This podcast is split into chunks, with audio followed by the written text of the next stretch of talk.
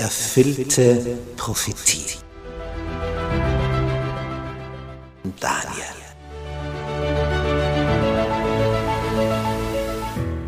Wir studieren das Thema erfüllte Prophetie anhand des Propheten Daniel. Ein hochinteressanter Prophet, der vor 2600 Jahren gelebt hat, den Großteil seines Lebens in Babylonien im heutigen Irak verbracht hat, dort als Ausländer aufgestiegen ist in höchste staatliche Positionen und dem Herrscher eine Kenntnis über den wahren Gott, den Schöpfer des Himmels und der Erde vermittelt hat.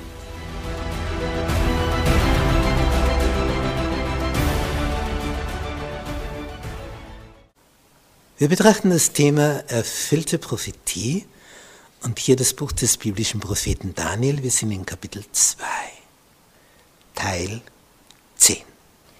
Zukunft wird offenbar. Daniel erklärt dem König, was er geträumt hat, dem babylonischen König Nebukadnezar.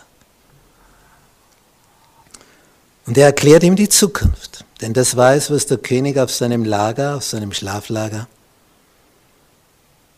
was ihn da so bewegt hat. Was wird nach mir sein? Und er erfährt ein Königreich nach dem anderen. Vers 44. Aber in den Tagen jener Könige wird der Gott des Himmels, und das ist jetzt wieder der besondere Punkt, wer setzt den Schlusspunkt? Der Gott des Himmels. So hat Daniel begonnen. Ich weiß es nicht, was du geträumt hast. Aber der Gott des Himmels hat es offenbart, damit du, o König, weißt, was am Ende der Tage geschehen wird. Und jetzt, der Gott des Himmels wird ein Königreich aufrichten, das in Ewigkeit nicht untergehen wird. Und sein Reich wird keinem anderen Volk überlassen werden. Es wird alle jene Königreiche zermalmen und ihnen ein Ende machen, es selbst aber wird in Ewigkeit bestehen. Das ist also der Unterschied. Die irdischen Königreiche, die kommen und gehen. Nicht, wenn wir hier auf der Landkarte schauen, das nächste Königreich,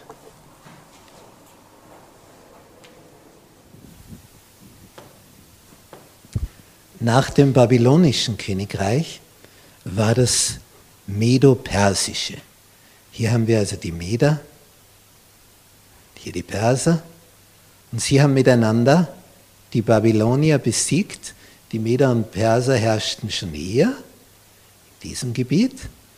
Und jetzt kommt das Babylonische dazu, sodass schließlich auch noch Ägypten erobert wird.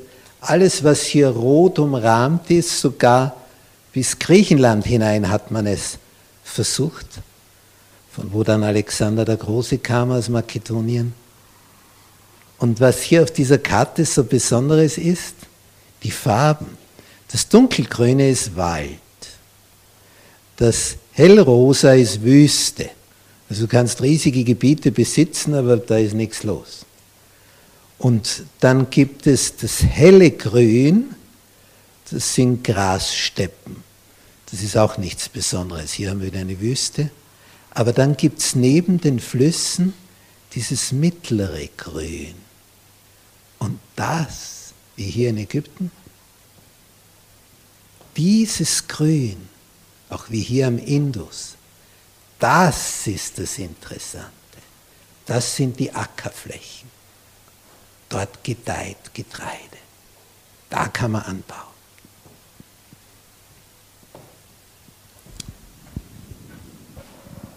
Es bleiben also nicht so viele fruchtbare Gebiete übrig, wenn man so eine Landkarte anschaut.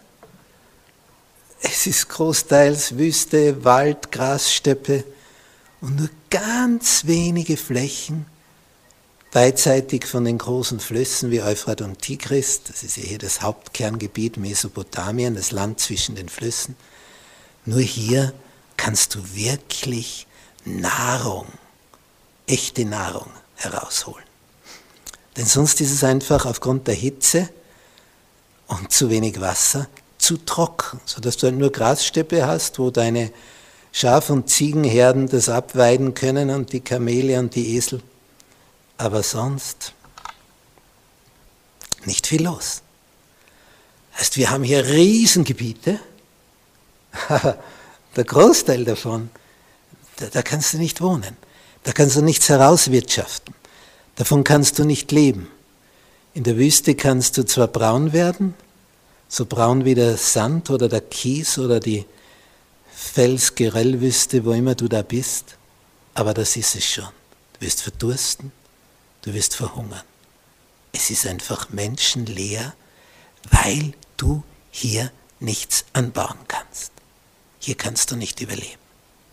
Es ist unmöglich. Die Perser sollten die Nächsten sein, die die Babylonier eroberten.